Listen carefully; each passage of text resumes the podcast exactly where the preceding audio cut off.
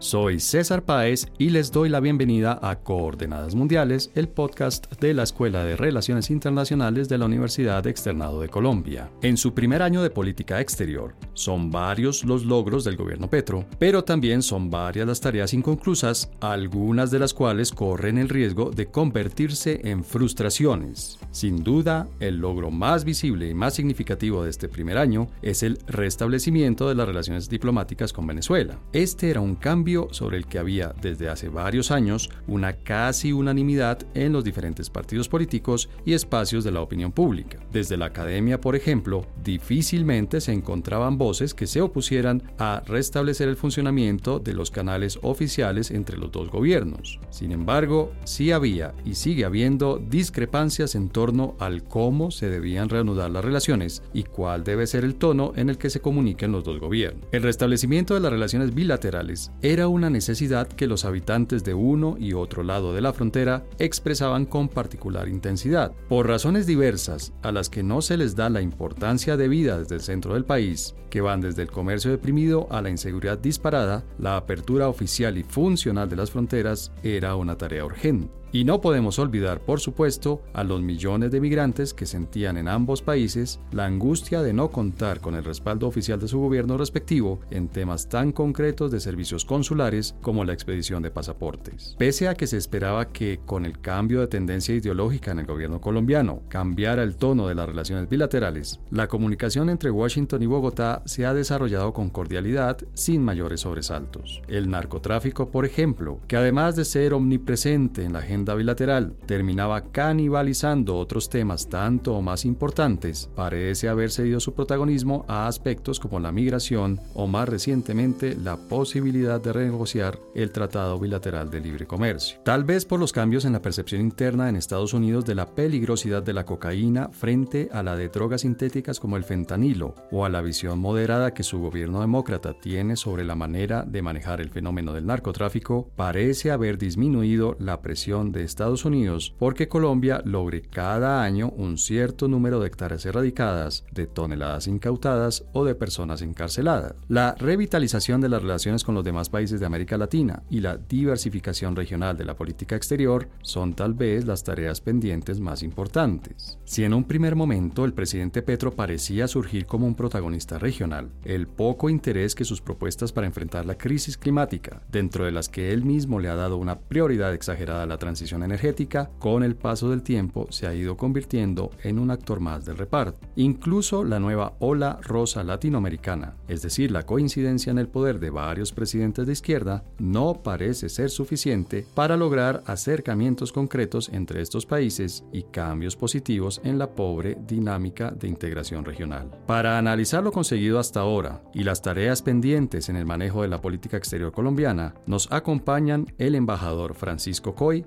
viceministro de Relaciones Exteriores, Carolina Cepeda, de la Universidad Javeriana, y Rafael Piñeros, de la Universidad Externado de Colombia.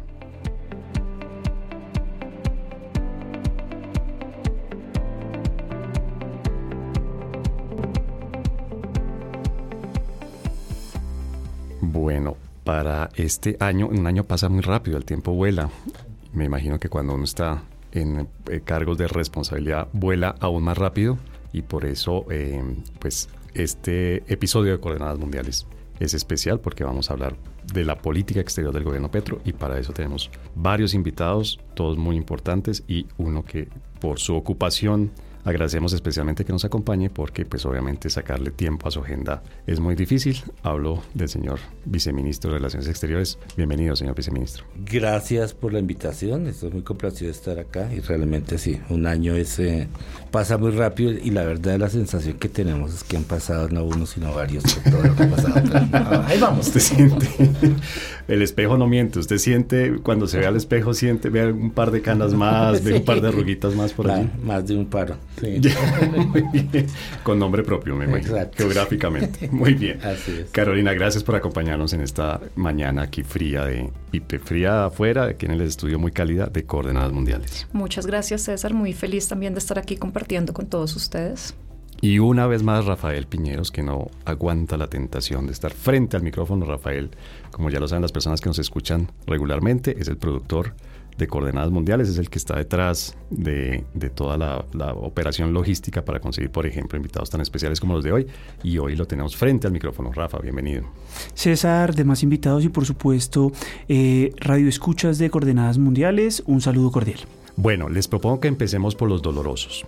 Señor viceministro, ¿cuál ha sido, en su opinión y en su experiencia, por supuesto, el momento más difícil de la política exterior durante este año? ¿Qué ha sido lo más complicado que ustedes han tenido que manejar? Bueno, eh, la, verdad no hay tareas fáciles en, en esta labor. Mm, creo que se ha planteado unos retos muy grandes. Este es un gobierno que trata de hacer las cosas de una manera distinta, así que, que han aparecido retos y, creo que los, los, más grandes tienen que ver con la relación con Venezuela, que luces y sombras. Eh, algo eh, de la manera como reinterpretar la relación con Estados Unidos, yo diría eso, más los accidentes que aparecen, digamos, los... Las emergencias. Las emergencias que, que siempre lo cogen uno desarmado eh, el, día que, el, día que uno no está preparado y que, y, y que aparece situación que la uno no está necesariamente preparado, pero de eso se trata, ¿no? Cuando uno habla, Carolina, cuando uno habla de política exterior, eh, normalmente piensa en que es de las fronteras hacia afuera el trabajo precisamente de funcionarios como el viceministro,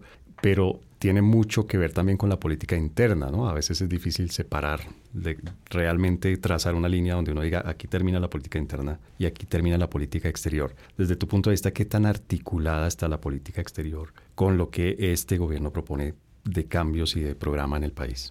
Pues yo diría que hay una articulación muy fuerte y a mí me suena, el viceministro puede decirme si yo estoy equivocada, pero a mí me suena muy parecido a lo que ocurría durante el gobierno Santos, ¿no? Donde uno podía ver una articulación bien interesante entre política exterior y política interna, suponiendo que eso nunca esté articulado. Eh, y Creo que la prueba como más fehacienta de esto es cómo está estructurado el Plan Nacional de Desarrollo, ¿no? Que la política exterior aparece como un elemento transversal en ese Plan Nacional de Desarrollo y uno podría decir, ah, es porque la política exterior no importa. Pero realmente si uno lo lee con detenimiento se da cuenta que la política exterior es más que una herramienta, porque realmente no es solo una herramienta, sino que se concibe eh, como un espacio y un escenario donde se van a pelear muchos frentes de batalla eh, de este gobierno en objetivos pues muchísimo más fuertes, ¿no? La paz total, la el, cambio, la necesidad de debatir el régimen internacional de drogas ilícitas. Entonces creo que esos son por lo menos dos elementos en los que la política exterior aparece sí o sí eh, muy ligada a las discusiones y a los debates de política interna. Y en, ese mismo, en esa misma línea, Rafael, eh, precisamente nos decía el viceministro, hay unos temas que son estratégicos, que son que se pueden planear, digámoslo, ¿verdad, viceministro? Que se pueden ver con, prever con tiempo. Pero hay otros que son emergentes, que tanto, por decirlo así, ha conspirado la realidad internacional, la realidad regional, en contra de, de, la estrategia de política exterior y, o por el contrario, que tanto ha ayudado, que tanto hemos tenido un viento, digamos, de cola en ese sentido. Bueno, gracias César por tu pregunta. En efecto, yo creo que si nosotros miramos lo que la revista The Economist en su momento señaló en el año 2022 como la palabra del año, ese año fue permacrisis y era una cosa de crisis permanente, de crisis constante y de difícil reacción por parte de los países en todas las regiones. Si nosotros vamos al World Economic Forum nos vamos a dar cuenta de que eh, una de las mayores preocupaciones de los encuestados a nivel empresarial es eh, sin duda alguna la inestabilidad estabilidad. Y si nos vamos a América Latina, nos vamos a encontrar que eh, ese periodo 2018-2022, en las que hubo principalmente gobiernos con una línea y una tendencia y que se vieron afectados profundamente por, por la pandemia del COVID-19, pues nos deja un entorno difícil, un entorno complejo y un entorno en el cual es difícil llegar a acuerdos. Lo que pasa es que considero que un líder político, sin importar si es nuestro actual presidente u otro, no puede decir, pues el mundo está difícil y yo creo que voy a alcanzar pocas cosas. Me parece que tiene un discurso ambicioso, me parece que tiene una agenda de política exterior eh, compleja, importante, con retos y desafíos por resolver para el país, que no lo estábamos haciendo, pero al mismo tiempo creo que puede haber unos resultados en ocasiones más, más grises, pero no necesariamente que no tengan importancia, ¿no? Y ahí yo creo que es, es acá en el debate académico donde podemos hacer un poco más de, de balance en ese sentido. El entorno regional vemos que es difícil ponerse de acuerdo con los socios latinoamericanos para cuestiones sencillas, mucho más para asuntos complejos como la guerra ruso-ucraniana, en la que vemos que claramente hay posiciones muy distintas entre Brasil, Chile y Colombia, para señalar simplemente algunos. Si nosotros vamos a cambio climático y, conservación eh, de bosques y ecosistemas eh, sensibles, pues nos vamos a dar cuenta de que para todos es una prioridad, pero hay unas realidades nacionales que, como lo señalaba Carolina, en ocasiones son, son complejas, ¿no? Veo y, y concuerdo con ella en el sentido de hay sinergia entre lo que pasa a nivel interno y lo que quisiera desarrollar a nivel externo. En ocasiones habrá victorias y creo que otras no necesariamente serán así. Y a propósito de eso, viceministro, eh, hay una sensación, hay una idea que incluso se, se discute y se menciona en, ambientes académicos, no solamente, digamos, en, en, la calle, en los ciudadanos de a pie, sino también cuando discusiones académicas, y es que esta ola rosa o esta oleada de gobiernos de izquierda que coinciden en varios países de América Latina eh, facilitarían tal vez el trabajo del Ministerio de Relaciones Exteriores en un gobierno precisamente de izquierda. En la vida real, esto es una especie de confesión, viceministro, en la vida real es cierto eso, es más fácil, digamos, manejar las relaciones con los países de la región que tienen gobiernos ideológicamente cercanos al del presidente Petro, o eso en la práctica no es tanto, y digamos, eso, eso que uno eh, enseña y que estudia uno en las clases del realismo, de que un país es un país, no importa si el gobierno es de derecha o de izquierda, se impone de una manera fuerte e innegable. Yo creo que hay de las dos cosas. Eh, eh esa alineación de los astros de gobiernos de izquierda que se dio en un momento en estos últimos dos años, que ya está empezando a cambiar, facilita algunas cosas, facilita algunos planteamientos, propuestas de como la volver a la integración, como plantear eh, de avanzada en temas como drogas, eh, ambiente, facilita la alineación. Pero al final, sí, siguen siendo países con intereses específicos. Ahora, lo que está pasando cada vez veo más es que la noción clásica del interés nacional ya no es tan cierta en términos de política exterior. Uno a veces encuentra más afinidad de intereses entre, por ejemplo, gobiernos de la misma línea que necesariamente al interior de un país que coincida, que coincida, eh, eh, en donde hay un debate de política exterior donde no, necesariamente todos los sectores están de acuerdo. Tal vez la manera más fácil de ejemplificar eso son temas de economía política, temas de los, los tratados de libre comercio, donde uno Uy, caramba. al final final de cuentas son los sectores. Fue usted el que se metió en este tema. no, no le interesa, pero digamos, al, final, digamos, frente a un tema como los tratados de libre comercio, al interior de un país hay, hay buscar consensos, buscar eh, por lo menos opiniones mayoritarias es muy complicado. Entonces, hay más coincidencia entre sectores, ciertos sectores sociales de distintos países que al interior de un país. Entonces, ya la noción del interés ya no es tan claro ahí porque es casi, casi de, de maqueta, digamos digamos, uno dice, el interés nacional del país, el tema comercial, bueno, depende de donde esté parado, si usted es importador, es exportador, si es productor, es comercializador, es distinto. por regiones, por sectores económicos. Pero a veces es más, hay más coincidencias, por ejemplo, en afinidad ideológica con otro país que al interior. Entonces, yo creo que hay las dos cosas. Hay, hay un proceso de transformación en la manera como se hace política exterior que lleva a que esa noción clásica del interés nacional, que es política exterior one on one, ya no necesariamente sea válida. Bueno, pero con eso que usted acaba de decir, yo antes sin dar nombres propios y sin siquiera mencionar platos típicos. ¿Ha habido una sorpresa con un país con el que ustedes esperaran que las relaciones fluyeran mucho más fácilmente? ¿Se han encontrado, digamos, un país que, por ejemplo, tenga un gobierno de izquierda con el que, repito, no, no lo voy a, a meter a usted en aprietos, pero ¿ha habido un país con el que ha sido más difícil de lo que ustedes esperaban que fueran las relaciones? Más de uno, en realidad. ¿Más de uno? Sí. Sí, sí. Y Carolina, en esto que nos mencionaba el viceministro, eh, la, el lograr un consenso frente a temas de política exterior, el ejemplo puntual de temas de economía política, como un tratado de libre comercio, pero más allá, digamos, o por fuera más bien, de temas económicos, yo tengo la sensación de que en Colombia eh, la política exterior, las relaciones internacionales del país, no es que sean un tema precisamente popular, cotidiano, el que todo el mundo esté hablando en el café de la mañana. ¿Qué, tan, qué tanto notas tú que haya esa fragmentación que se ve claramente en, el tema de tratados de libre comercio en otros temas de política exterior en Colombia? Bueno, voy a, voy a referirme a tres puntos. Uno, eh, qué tan popular es el tema de política exterior y pues ciertamente no lo es, ¿no? Eh, no, no, no lo discutimos. Para nuestra que nos encanta esto que nos apasiona. Pero paradójicamente hay asuntos puntuales que sí se vuelven del café de la mañana, caso Venezuela. Eh, es algo que sí aparece cotidianamente en discusiones, podríamos decir, de cafetería, donde la gente habla, emite opiniones y toda la cosa. Entonces, eh, hay algunos asuntos que yo creo que sí están, pese a que la política exterior como gran sombrilla, pues no hace parte de nuestra agenda de discusión cotidiana. Pero también hay otros temas y ahí por ejemplo, el libre comercio eh, también se vuelve importante, ¿no? Uno podría decir que, por ejemplo, desde el paro agrario de 2013, el libre comercio empezó como a ganar más espacio en las agendas de debate público y más gente habla de eso. Pero pues ya para ir al, tercer punto que, mencionabas, eh, yo creo que, por ejemplo, los temas ambientales nos están mostrando bastante esa discrepancia, ¿no? Si vamos a la declaración de, hace una semana, dos semanas de Belén para pues uno encuentra que, que es difícil llegar a acuerdos, ¿no? Eh, la declaración es muy bonita, tiene unos puntos que parecen como muy, que muestran un cierto consenso, pero pues al final del día seguimos en esos discursos donde estamos de acuerdo en que hay que hacer algo frente a la deforestación y hay que hacer algo frente a las amenazas a la biodiversidad, pero no tenemos herramientas concretas para hacerlo, ¿no? Entonces yo creo que ese es un tema donde puede haber una cierta tristeza en ese sentido, pero al mismo tiempo yo también siento que hay temas que se vuelven, digámoslo así, oportunidades para que se pueda dar algún tipo de, articulación, ¿no? Entonces está el tema de la migración, está el tema eh, de la seguridad, está el tema de entender un poco el problema de las drogas ilícitas desde otra perspectiva y yo creo que son temas que vienen de tiempo atrás como pidiendo una, por lo menos una coordinación más fuerte en América Latina y yo pensaría y yo quisiera creer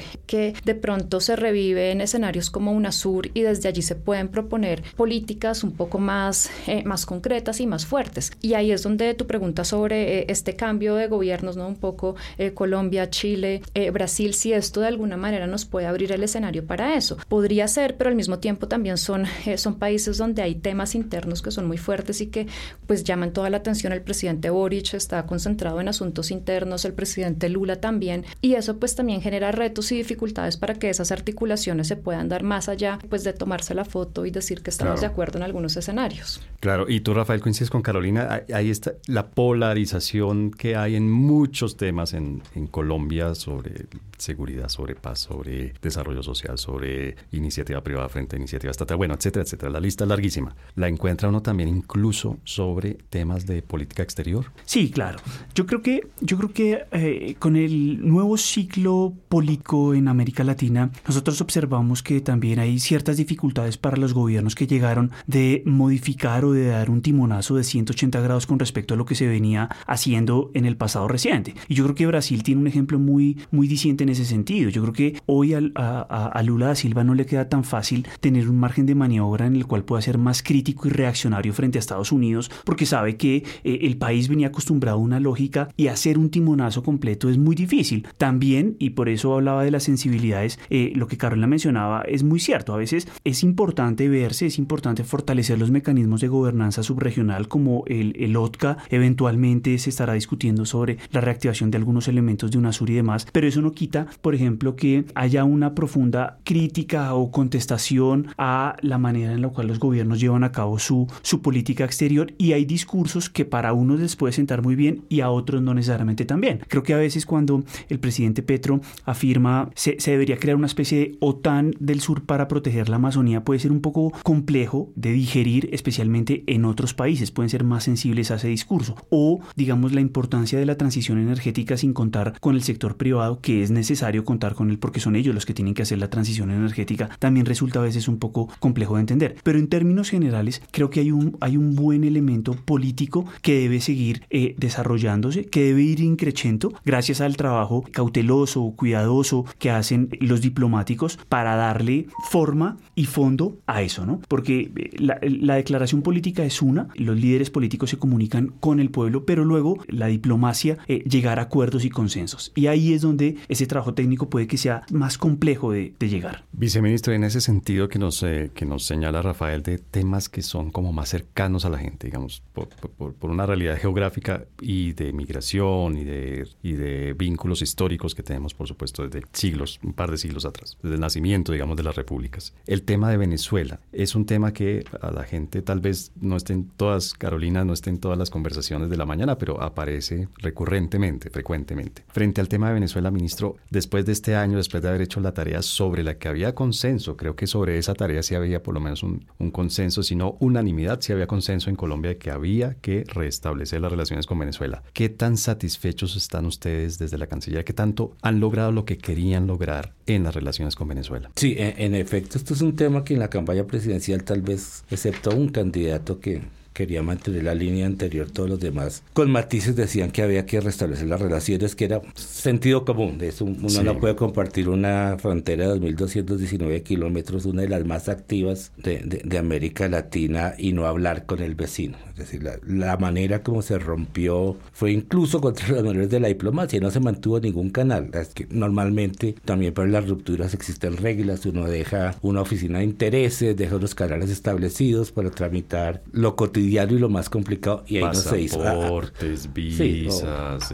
por ejemplo, hay, hay, hay un tema ahí que, que, que es casi, casi macondiano la manera como se manejó que el tema de cooperación judicial. Mm. La solicitud de cooperación judicial sobre casos específicos se le enviaban al gobierno interino de, de, Guaidó. de Guaidó, lo que obviamente nunca hemos sabido dónde fueron a dar esos expedientes, pero digamos era un poco la concepto era, bueno, como es el gobierno que reconocemos, mandémosle a la solicitud de cooperación sin ninguna posibilidad de que eso, de que eso funcionara. Pero entonces, bueno, se dio la reapertura y ahí había como una, una disputa entre la realidad y el imaginario popular. Todo el mundo se imaginaba que el 8 de agosto los consulados iban a estar abiertos, que todo iba a funcionar. Y lo que ha probado es que esto es bastante más difícil reconstruir que, que, arrancar de cero. Hay que romper una inercia, perdóname que lo interrumpa, pero hay que, hay que romper una inercia, hay que poner en, marcha la maquinaria como cualquier gran máquina compleja. Es difícil. Sí, yo, yo, yo he dicho una cosa que reconstruir es más difícil que construir de cero, porque hay que quitar los escombros y limpiar y volver a empezar. Entonces eso ya impone una tarea adicional, más los problemas prácticos adicionales que son difíciles de manejar. Entonces, nosotros teníamos 15 consulados en Venezuela. 15. Cerramos eh, como en curso una semana todo y lo que se hizo fue meter los archivos y los muebles de 14 consulados en el único edificio del que éramos propietario, que es el consulado en Caracas, y eso, aquello se volvió una bodega. Entonces, eh, rehacer eso... Eso fue en el momento de la ruptura. Eh, la ruptura. Y, y así se quedó hasta, hasta el nuevo gobierno. Estamos con esfuerzo grande abriendo cuatro. Ya uno está funcionando, que es San Antonio. Del resto, la logística se ha vuelto, eh, no un impedimento, pero un obstáculo muy grande, Ramón. Estamos en eso. Entonces, eso para decir que la cosa no se resolvía de un día para otro. Las reglas de juego y la relación con Venezuela habían desaparecido con el retiro de Venezuela de la CAN en 2013, por allá. Nosotros habíamos construido por largo tiempo una relación basada en la CAN. Tránsito de personas, funcionamiento de los pasos internacionales, buena parte del comercio. Desaparecido eso nos quedamos básicamente en la informalidad. Y eso no fue producto de la ruptura. Venía de atrás, veníamos trabajando en la informalidad. Entonces estamos tratando de reconstruir institucionalidad, volviendo a, a firmar acuerdos básicos de funcionamiento para los puentes, para el comercio, para lo demás. Por ejemplo, viceministro, la, eh, Comisión Binacional es algo que se, está reactivando, ¿se reactivó ya? Sí, entonces ya firmamos un acuerdo para recrear una comisión de vecindad con nueve, nueve, nueve subcomisiones que van a trabajar lo temático y ahí vamos avanzando. Yo creo que el resultado en ese sentido es bueno, pero lejos de la expectativa y lejos de lo que nosotros queríamos. A esta altura pensábamos que debíamos estar mucho más adelante, pero los obstáculos prácticos han demostrado ser una barrera difícil, pero lo que sí veo es una disposición muy grande de los dos lados de avanzar. Y con unas dificultades que ya venían de antes, eh, la interlocución con las instituciones venezolanas no siempre es fácil, no siempre es fluida, pero aún pasando por encima de eso vamos avanzando. Pero repito, los problemas prácticos han demostrado ser un obstáculo grande, pero voluntad política existe y en eso estamos avanzando. Carolina, en parte el viceministro nos habla del qué y del cómo, ¿no? Estos detalles, digamos, de logística hacen parte del cómo, pero también está el cómo simbólico, el como político, si se quiere. ¿Cómo, cómo puedes tú evaluar el cómo? ¿Qué también se ha hecho el cómo en ese restablecimiento de relaciones con Venezuela? A ver, yo creo que se ha hecho bien en el sentido en que pues fue una, digamos, como decía el viceministro, la mayoría de los candidatos estaban de acuerdo en que había que restablecer esas relaciones. Creo yo que la campaña de Gustavo Petro fue una de las más enfáticas en que eso había que hacerlo y que había que hacerlo pronto y mostrando un poco la dimensión eh, interna de, de, esa necesidad, ¿no? También creo que ha tenido, ha sido digamos, se puede leer de dos formas, ¿no? Una, algo abrupto, ¿no? Porque cuando se empieza el restablecimiento de relaciones, uno a veces sentiría como que cogieron al presidente Petro, y voy a usar una palabra que no me gusta, pero es la única que viene a mi cabeza, y lo arrinconaron, ¿no? Como que Venezuela le dijo, listo, establecemos relaciones ya y, y póngala como quiera. Pero por otro lado también se puede entender ese afán de hacerlo, ¿no? Un poco la expectativa que se había generado, no perder tiempo haciéndolo. Creo pero, que Pero cuando tú dices que, los, que lo arrinconaron es Venezuela, de alguna manera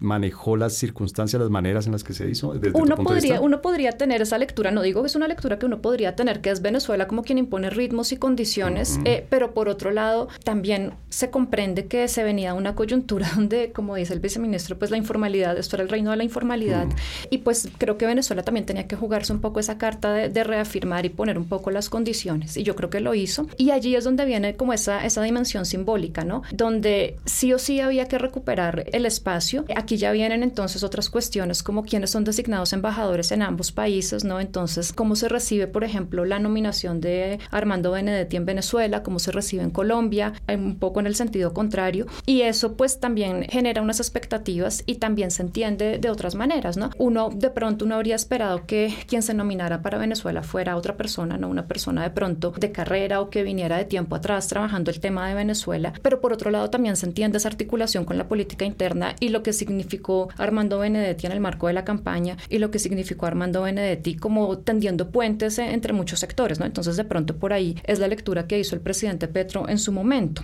Eso por un lado y por otro lado, cómo se ha recibido esto desde diversos sectores de la opinión pública, ¿no? Entonces, pues para ese, ese sector opositor que quería mantener la ruptura, pues es la confirmación de, de la profecía y del miedo que tenían, ¿no? De acercarnos otra vez a Venezuela. Pero creo que los datos nos muestran que, que pues estamos lejos de venezolanizarnos o algo así, que era pues el temor que se tenía. Y al contrario, estamos atendiendo unos asuntos que son importantísimos, migración, comercio, la gente que vive en la frontera, que desde Bogotá estamos lejos de entender cómo son esas dinámicas en el día a día. Cúcuta, por ejemplo, Arauca, La Guajira. Claro, y población que, que, que, es frontera, y nosotros en Bogotá y en el centro no entendemos eso en lo absoluto. Entonces, eso en términos simbólicos también ha sido muy importante para esas poblaciones. Desde Bogotá podemos sentarnos y hacer 800 mil lecturas diciendo, uy, el castrochavismo se tomó esto y, el presidente Petro se fue por esa línea, cosa que está lejos de ser cierta, eh, sino más bien una decisión muy pragmática, eh, un hombre muy pragmático, pues yendo hacia atender un problema que era urgente y que había que atender sí o sí. Con este comentario de Carolina, yo aprovecho para hablar con el productor general de este podcast. Rafael, tenemos que dar el salto al video porque hay muchos detalles que se pierden de estas conversaciones. No voy a decir cuáles, pero tenemos que dar el salto al video pronto en Coordenadas Mundiales. Ahora hablo con Rafael, el analista. Rafael, si uno pone una escala que va de la inacción,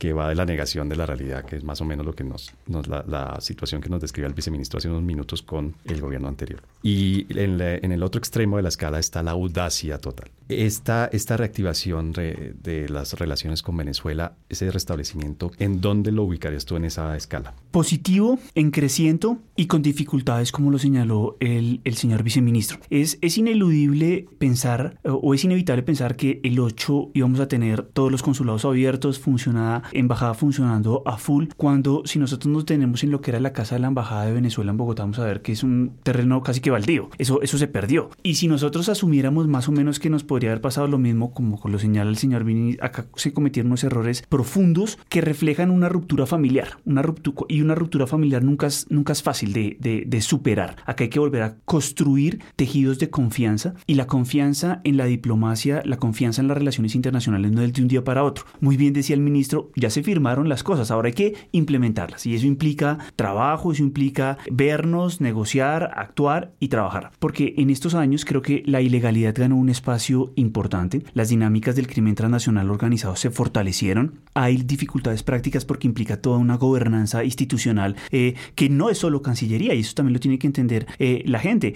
es registraduría, es otra serie de ministerios que tienen que intervenir, es volver a generar una maquinaria que medianamente funcione. Y eh, dificultades incluso hasta de, de conexión. En, en, la vía aérea hemos visto cómo las empresas han tenido dificultades. Hay preocupación en las cámaras de comercio, tanto de Norte de Santander, La Guajira y otros departamentos, sobre el pago que, como lo señalaba el ministro, era una cuestión antigua desde la salida de, de Venezuela de la CAN. Hubo dificultades y digamos que estos 15 o 20 años han sido particularmente complejos en una relación de vieja data y de hermandad como la de Colombia y Venezuela. Pero pero eh, va creciendo. Por supuesto, también se pueden hacer algunos, algunas críticas u objeciones. Oiga, no estamos hablando de la manera en la que se debería hablar de, del tema de migraciones. Oiga, hay que tal vez eh, agilizar a pasar de las dificultades. Se podría eh, ser más expedito en estos elementos, pero insisto, en un tejido complejo, dinámico y profundo de lazos familiares, em, de, de múltiples, o sea, de millones de personas, de tejido empresarial y por supuesto político y diplomático, creo que la relación va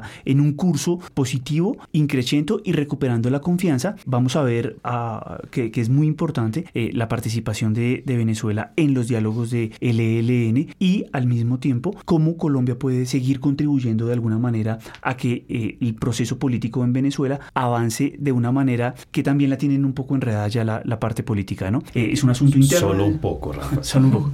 Sí, sí. Entonces ahí creo que hay unas dificultades que se salen de, de nosotros un poco. Considero, el ministro, el viceministro nos dirá si sí o no, eh, Venezuela, como lo señaló Carolina, trata de, también generar y presionar, supongo, eh, bueno, Colombia, eh, pues, se puede hacer algo con las sanciones internacionales, ese, ese, elemento no le favorece a la República Bolivariana de Venezuela y por supuesto ahí hay dificultades en las cuales habrá, habrá límites, habrá sensibilidades muy precisas que se tendrán que manejar con, con guante muy preciso. Bueno, voy a decir algo que normalmente digo al, al final de los, de los episodios sobre este tema, esta vez, sobre el tema de Venezuela, podríamos dedicar yo creo que cinco o seis episodios de coordenadas mundiales. Lamentablemente vamos a dejar este primer segmento eh, aquí, vamos a cortarlo aquí y en el segundo segmento vamos a dedicarnos a otros temas, obviamente, a otras regiones geográficas también, pero ojalá nos pudieran acompañar en los próximos episodios para hablar solamente de Venezuela.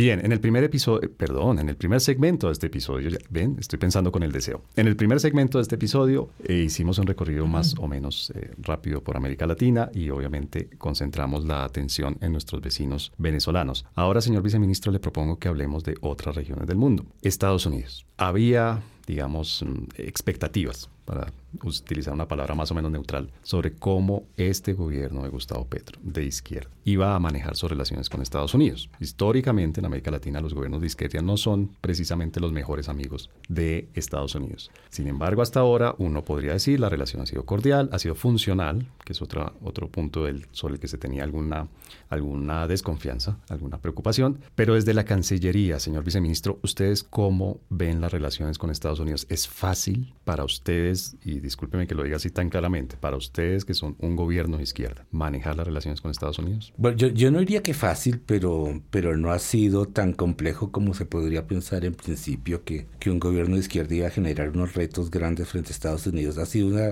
relación fluida. Eh, por acá tenían los datos de cuántas, eh, cuántos episodios eh, hemos tenido en el curso del año. 30 reuniones en, en un año. 30. Sí. Pero esto es de los mejores amigos. pero una cosa casi que por semana, delegaciones de gobierno y de congreso. Perdón, Rafael, video. Esto tenemos que pasar el video pronto. Estas caras hay que poderlas transmitir. una agenda bastante más amplia de lo que suele imaginarse. Yo, yo digo que en los 90 yo trabajé este tema en los 90 y uno tenía dos temas con Estados Unidos, que era drogas y derechos humanos. Y el orden cambiaba de si el gobierno era demócrata, era primero derechos humanos, y si el gobierno era republicano, el primero era drogas. Ahora, ahora tenemos una agenda muy amplia. Yo tuve la oportunidad de presidir una de esas instancias eh, binacionales importantes, que es el diálogo de alto nivel. Siete grupos de trabajo, quedamos con 120 tareas. Es, decir, es una agenda absolutamente transversal y... Y rica, diversa. Y rica. No, no, no hay área de política pública en la que, no la toque. Entonces hay una muy buena relación. Ahora, nosotros hace años estamos diciendo, digamos en Colombia, estamos diciendo que, que Colombia es el socio más importante de Estados Unidos en, en América Latina. Eso era más, más pensar con el deseo, pero si uno se aproxima un poco a la realidad de lo que soy, ve que ciertamente Colombia es un, socio muy importante para Estados Unidos. Eh, económicamente estable, políticamente estable, a pesar de la tormenta que uno desde aquí adentro ve, desde afuera no nos ven de esa manera Los hay peores. un, poco, un poco eso eh, eh, es lo que se alcanza a ver. Entonces es una relación que ha funcionado bien. No voy a decir que no hay tensiones o que no hay diferencias. La discusión sobre drogas está ahí todavía. Está, estamos pero, pero hay cierta coincidencia, ¿verdad? Pero, pero sí, e, el, gobierno demócrata de, de Estados Unidos en su posición, su visión del tema de drogas está cercano a lo que el gobierno de izquierda de Colombia está planteando. Ahí no hay rompimiento, hay divergencias en algunas cosas. Estados Unidos, como para, para que uno sepa, tiene, tiene pensamientos diversos adentro. Entonces, una cosa piensa Estado, otra piensa justicia, otra defensa. Hay sectores dentro de la institucionalidad norteamericana que piensan un poco distinto, pero eso no ha generado ni rupturas ni, ni fricciones mayores. Lo estamos hablando. Entonces, yo soy optimista de la manera como esto ha funcionado hasta ahora y creo que a futuro, si se mantiene el pulso como se está manejando, eh, va a seguir razonablemente bien. Tenemos un muy buen embajador, tenemos una, una, embajada que funciona bien, entonces es muy, muy intensa, muy grande, pero creo que en general está funcionando bastante bien. Y en un tema que mencionó Rafael hace unos minutos, embajador, la palabra clave confianza. Y yo creo también que a esa palabra podríamos sumarle el tema de la dignidad que está en el caso de los países latinoamericanos relacionado con cuánto confiar,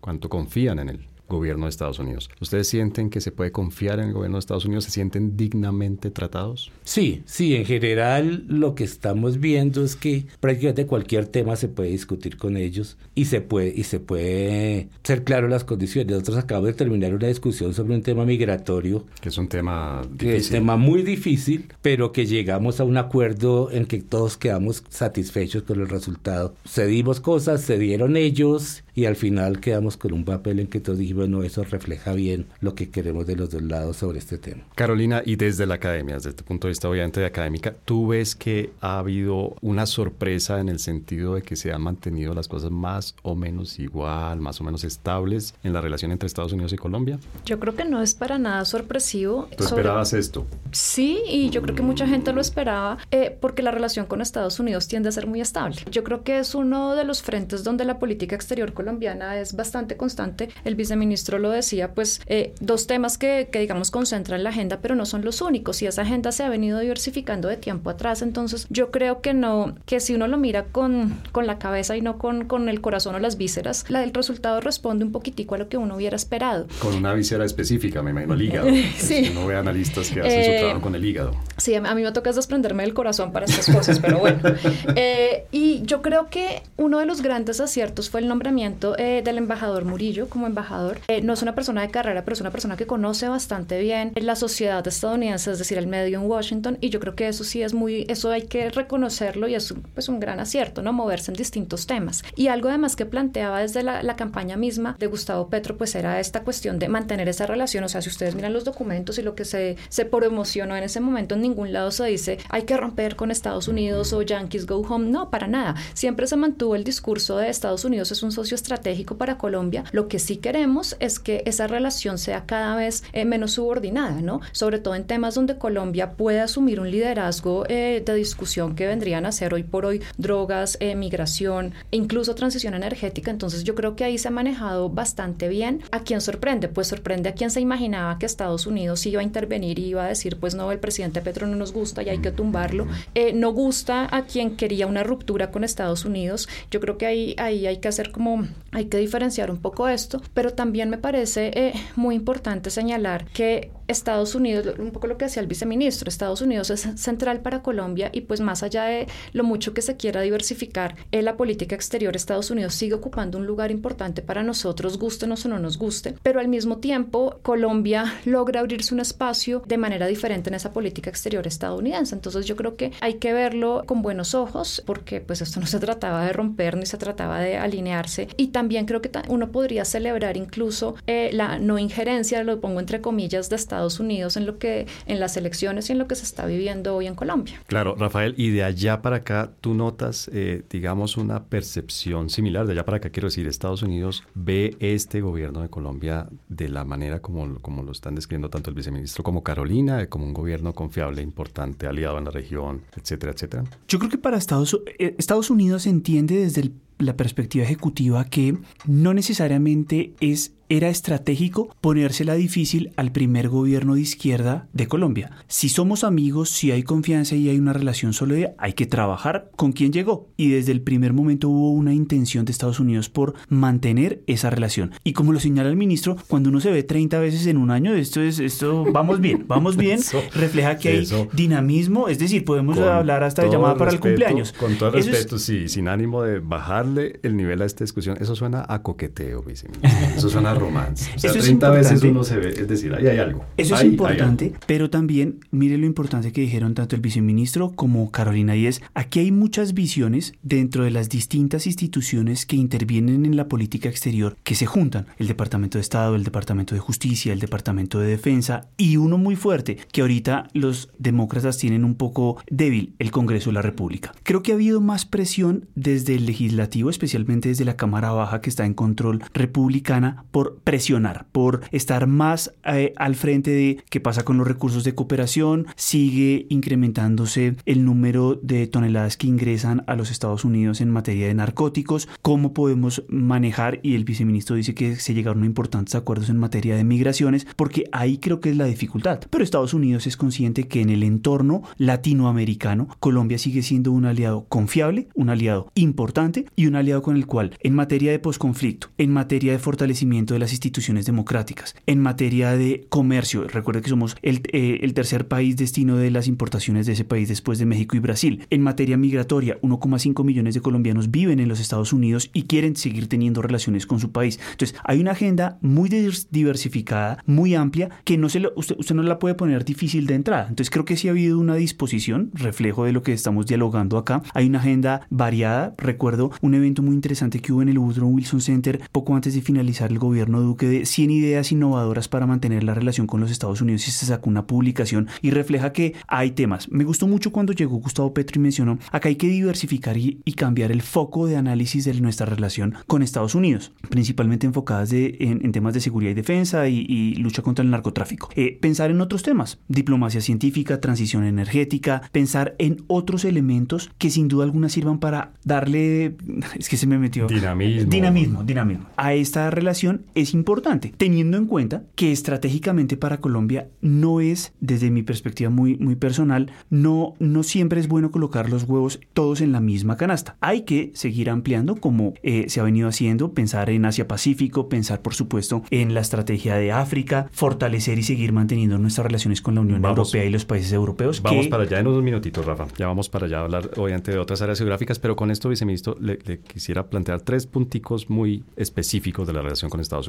Uno, el tema de drogas. Hay una, y ese pues es un tema que yo eh, trabajo, digamos, desde el punto de vista académico, quiero que quede claro eso. Y es un tema que conozco más o menos bien. Digamos, hay un cambio, por un lado, de, visión, si se quiere, ideológica sobre las drogas, sobre cómo manejar las drogas en el gobierno de Biden, pero también ha habido un fenómeno que tal vez es una, no sé si llamarla afortunada coincidencia, y es que el problema de drogas en Estados Unidos en este momento tiene un nombre propio, es fentanilo, no cocaína, ¿no? Eso ha ayudado, digamos, ha relajado, por decirlo así, ha bajado un poco la presión sobre el tema de eliminación de cultivos, sobre el tema de incautaciones, sobre el tema de lucha contra el narcotráfico en Colombia desde el punto de vista de, lo que nos pide Estados Unidos? Sí, aunque no, no podría uno pensar que el tema ha desaparecido, nadie lo está diciendo, pero, pero sigue siendo un tema importante, el mercado de Estados Unidos sigue siendo muy importante para, para la producción de cocaína, ya no es el prioritario, el tema es fentanilo, obviamente, pero sigue estando vinculado a temas de seguridad, en principio en Colombia, pero también a temas de criminalidad organizada ya. Pero, pero sí ha habido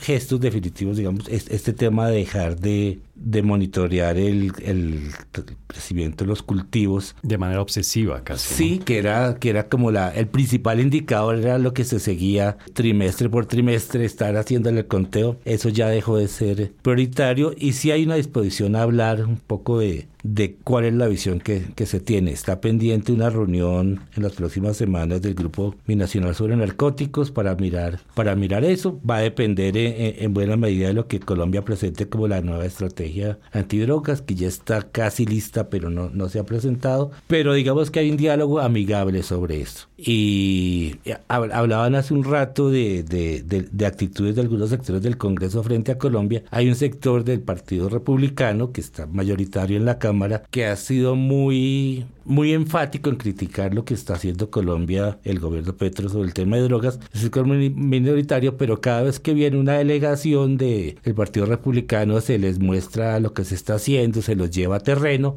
y muchos de esos llegan diciendo, bueno, pensábamos ver una cosa, estamos viendo otra que que podemos confiar en ustedes. Entonces, ese es uno de los temas difíciles posiblemente, pero en el cual se mantiene un diálogo fluido y yo, yo no estoy viendo dificultades grandes inmediatamente, entre otras cosas porque la prioridad, la prioridad está a otro lado. Y, solo como la me dijeron, algunas de esas veces que estuve allá, dijeron que en el tema de drogas la prioridad ya era uno fentanilo, dos sintéticos en general, tres heroína y cuatro, y cuatro cocaína. Es decir, que ya, ya e, el nivel de, de prioridad para, para Colombia en drogas cambió. Y eso baja la presión sobre lo que, lo que se está haciendo aquí en Colombia en ese tema. Sí, también cambia la urgencia de proveer recursos de apoyo en seguridad. Esa es la mala noticia. Eh, ahí puede haber una mala noticia. O la buena.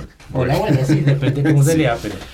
Pero digamos es como la, la, la, la, contraparte de eso ya no les interesa tanto, aunque en general quieren mantener una relación fluida y estable con Colombia en el tema antinarcóticos. Viceministro, y sobre el anuncio que hizo el propio presidente Petro hace un par de días y un tema que usted mencionó hace un rato acá, el Tratado de Libre Comercio. ¿Cuál es, eh, digamos, el, el, el objetivo estratégico que hay en ese tema? Ahí hay una preocupación de muchos sectores acá de que el, el, el, Tratado de Libre Comercio con Estados Unidos genere unos efectos desfavorables a ciertos sectores a ciertos sectores económicos en Colombia, particularmente en el agro, maíz, cereales en general. Es, es verdad. Sí hay un interés hace rato de, revisar eso, pero uno tiene que entrar ahí en el significado práctico de eso, de lo que significa. Negociar un nuevo, renegociar el acuerdo significa un nuevo acuerdo. Y ahí es muy claro que en este momento la administración Biden no tiene facultades para negociar acuerdos comerciales. Les toca jugar dentro de las instituciones que tienen el mismo acuerdo. Es, eh, de ajustes. Mira, la Comisión Administradora del Tratado, ver qué dentro de lo que está ya acordado es susceptible de ajuste. Y sorpresivamente hay, hay cosas que se pueden hacer. nuestros equipos de, del Ministerio de Comercio están mirando eso, están discutiendo eso. Habrá que ver, pero digamos, el propósito más grande de un nuevo tratado es que sería la práctica, la una renegociación, es muy difícil ahora. En, en, un debate en el Congreso que preguntaron sobre eso, yo decía, bueno, todos los acuerdos son susceptibles de denuncia, de renegociación, de todo eso del asunto, si nos queremos meter en ese camino, ¿cuánto te tomaría llegar, llegar a ese fin? Pero para volver a, a, a claro sobre la pregunta, si hay un interés de revisar eso, bajo la idea que no necesariamente ha favorecido a todo el mundo, pero, pero no es un camino fácil. Además, yo quisiera contar una cosa ahí, es cuando, cuando nosotros negociamos era un periodo de tiempo. Hoy hemos avanzado casi 20 años después, hemos firmado muchos más acuerdos y Estados Unidos sabe que hemos generado con otros y podría presionar para obtener también beneficios. La renegociación es un proceso complejo, como lo dice el, viceministro, y, es una caja de Pandora que abrimos y no sabemos después si terminemos ganando o perdiendo en una ventana política de los Estados Unidos mucho más ajustada que la nuestra en este momento. Bien, y desde el punto de vista geográfico, Carolina, vimos el, viaje de la vicepresidenta a África, hemos visto al presidente Petro muy activo en Europa, creo, pues, tengo un pésima memoria, pero si la memoria no me falla, todavía no lo hemos visto en Asia, digamos, y obviamente Asia tiene nombre propio en este momento que China. ¿Qué tanto se ve en este gobierno la voluntad de, una vez más, porque esto es una, una expresión que aparece frecuentemente, reiterativamente, cuando se habla de las relaciones exteriores de Colombia, pero qué tanto se ve la voluntad de diversificar las relaciones exteriores de Colombia? Pues yo creo que esa voluntad está ahí. Esas, esas giras eh, que tú señalas, César, creo que dan, dan cuenta de eso, de buscar esa diversificación, que no es algo nuevo de este gobierno, ¿no? La diversificación, eh, el gobierno Santos tuvo eso dentro de su horizonte, el gobierno Duque, pues a regañadientes también lo tuvo un poco. Eh, quien no lo tuvo para nada fue el gobierno Uribe, claramente, y siempre ha estado allí en el horizonte. Yo creo que este gobierno intenta también hacerlo porque hay una agenda también de Colombia que es importante, o por lo menos quiero creerlo. Quiero creer que la búsqueda de reformar el régimen internacional de drogas ilícitas, por ejemplo, pasa por buscar aliados en distintas regiones del mundo y no quedarse con los, con los conocidos de siempre, ¿no? Porque eh, eso no nos alcanza Para, para eso.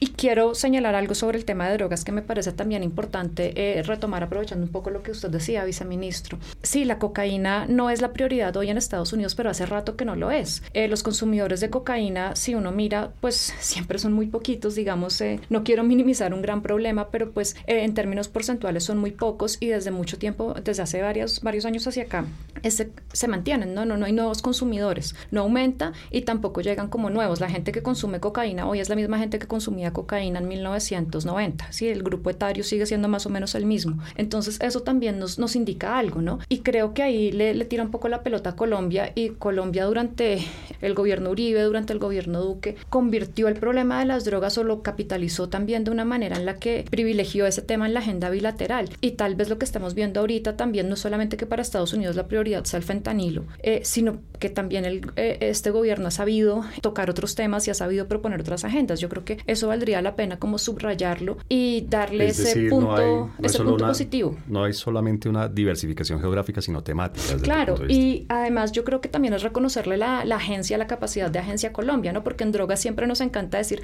ah, es que Estados Unidos nos impone todo. Oh. Sí, no, Colombia ha tenido mucho margen de maniobra desde la década de los 80 y Colombia ha sabido explotar sus oportunidades. Nuestras élites han sido muy inteligentes. Eh, nos guste o no nos guste el resultado, las élites han sabido jugar muy bien con eso. Y yo creo que ahorita está pasando algo similar y es aprovechar esa oportunidad para tramitar el tema de drogas desde una perspectiva diferente. No solamente porque para Estados Unidos ya no sea central la cocaína, sino el fentanilo, que además, entre otras cosas, eh, no, es que la gente ahora consuma solo fentanilo y ya no consume el resto de cosas, no, es que es una cosa un poco más urgente, ¿no? Entonces, quería, pues quería como subrayar eso un poquito. Ah, y otra cosa pequeñita que yo creo, aprovecho que el viceministro está acá, eh, entiendo que ha habido unos acercamientos con Bolivia que yo creo que deberían profundizarse mucho más en aras de, ah, eh, deberían profundizarse mucho más en aras eh, de hacer una diplomacia de la coca más efectiva, más eficiente con miras, pues a renegociar esa convención de Viena que nos tiene ahí en ascuas desde hace varios años. Esa es una gran tarea y, y, mandamos a una persona que, digamos, es capaz de hacer ese tipo de tareas a, a Viena. Rafael, ¿tú coincides con Carolina en esta diversificación que no solamente es geográfica, sino temática? Yo creo que sí. Eh, evidentemente, eh, por múltiples circunstancias y también tal vez por una visión que había la administración Duque, manejó unos temas que reflejaron una, una pérdida respecto a la administración anterior, como le señalaba Carolina, que era la administración Santos. Diversa, amplia, y creo que acá, hay, acá se ha retomado una senda. Me preocupa es que se estrelle con temas en los que requieren de una complejidad profunda como una modificación al régimen internacional de drogas y de las mm. convenciones que regulan el tema. Ahí si veo... Hay algo rígido en relaciones internacionales es ese régimen. Exactamente. Está diseñado para no poder ser cambiado. Y eso genera dificultades y desgasta el papel político. La capacidad política del 7 de agosto no es la misma del 18 de agosto del 2023 y será menos a medida de que se, se vaya cumpliendo con, con los plazos. Ahí creo que hay dificultad. Es valioso y es positivo mirar a otras regiones, por supuesto, ha sido un anhelo, pero también coincido con Carolina, creo que si lo miramos en, en perspectiva, por ejemplo, la región de Asia-Pacífico, desde Virgilio Barco ha habido una línea constante y, ascendente. Lo que pasa es que tratamos a veces de justificar desde la academia a partir de la crítica y no de lo que se ve. Hoy tenemos, creo, una mejor posición de la que teníamos hace cinco años y podemos mejorarla y podemos ser más audaces y precisos. Para eso tenemos que seguir trabajando con nuestros aliados, especialmente con la Alianza para el Pacífico. El día de ayer, en Cámara de Comercio chilena había una discusión sumamente interesante sobre la importancia eventualmente de vincular a otros países como Singapur y de hacer más presencia por parte de la Alianza para el Pacífico. Ahí creo que hay un elemento importante. Pero también es cierto que eh, hay la primera vicepresidenta afro en Colombia, hay una intención por llegar de una manera más precisa, más fuerte, más importante y ahí creo que puede haber un nicho que, insisto, diplomáticamente se hará la tarea, pero otros actores también tienen que tomar la batuta. Cuando digo otros actores son las empresas, es la sociedad civil, es incrementar el número de publicaciones. Si, nosotros cogemos y miramos las publicaciones sobre Colombia y África, son muy reducidas. Incluso en temas que, que, que deberían ser de nicho, como grupos afro, como negritud, como elementos que generan vínculos comunes, es bastante pobre. Y hay que, hay que romper, creo que, creo que el presidente Gustavo Petro debería ir, visitar. Es cierto que encomendó unas, unas funciones a través de decreto a, la vicepresidenta en términos de relacionamiento con, con las comunidades afrodescendientes y demás, pero creo que eh, sería positivo que él eh, buscara la oportunidad y, visitara y, profundizara. También con, con, un elemento que, que no sobrará de crítica, ¿no? Y hay mucho más a veces por hacer también en América Latina y en nuestro entorno más, más cercano que poner tanta, tanto dinamismo en otras regiones que serán exactamente que, que generarán resultados que, que demorarán más tiempo, ¿no? Claro, sí, muy bien, muchas gracias. La recomendación bibliográfica de Coordenadas Mundiales.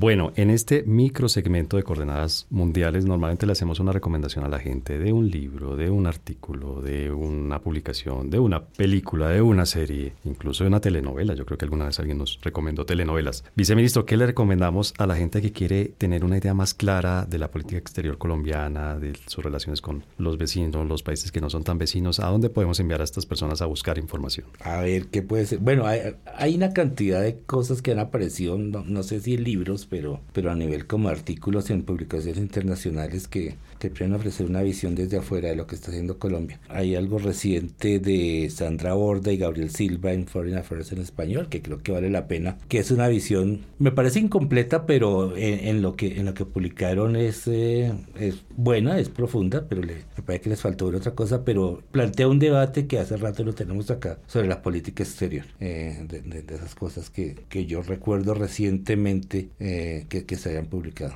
Bien, muchas gracias. Y Carolina, ¿qué, eh, perdón, ¿qué recomendarías A mí hay un capítulo del libro que me gusta mucho de Juan Tocatlián y Rodrigo Pardo en un libro eh, sobre el Bicentenario de Colombia eh, este capítulo es viejo, ya desde como de 2010, 2011. Eh, es la historia de la política exterior colombiana y me gusta mucho porque Pardo y Tocatlián, dos, dos viejos conocidos para los que trabajan estos temas, eh, logran ilustrar muy bien cómo Colombia ha utilizado la política exterior y no ha estado tan sometida como uno se imagina muchas veces. Entonces el tema de drogas, el tema de comercio, los vecinos y le muestra a uno cómo incluso Colombia a veces se va al extremo y pone la política exterior al servicio de legitimación política interna, ¿no? Que también es una cosa peligrosísima, pero lo, lo narran y lo cuentan de una manera que es muy amable, es una manera eh, muy, muy entradora para, para quienes no están familiarizados académicamente con estos temas. Entonces yo sí invito a nuestros escuchas para que eh, se metan a, a, leer un poco ese texto que, como digo, llega hasta 2010, entonces coge un pelín del gobierno Santos, no coge más que eso, pero le da a uno una mirada panorámica de lo que ha sido la política exterior colombiana del siglo XX. Bien, y Rafael, ¿cuál sería tu recomendación para yo les voy a hacer un spoiler alert porque va a salir próximamente eh, con el sello de la Universidad Externado y editado por la profesora Marta Ardila un libro que se llama Nuevas Diplomacias. Nuevas Diplomacias es una forma que trabajamos eh, a lo largo de año y medio sobre cómo entender formas distintas de comunicarnos con otros interlocutores y en temas que tradicionalmente no hacen parte del core de lo que eh, analizamos en política exterior. Hay diplomacia de las ciudades, hay diplomacia digital, hay diplomacia económica y comercial, hay diplomacia científica y de la salud hay intermediación para la solución de conflictos y creo que puede ser un buen texto para fin de año. Estará en librerías para que se lo compren a sus parejas o allegados. Un bonito regalo de Navidad. Muy bien, muchas gracias.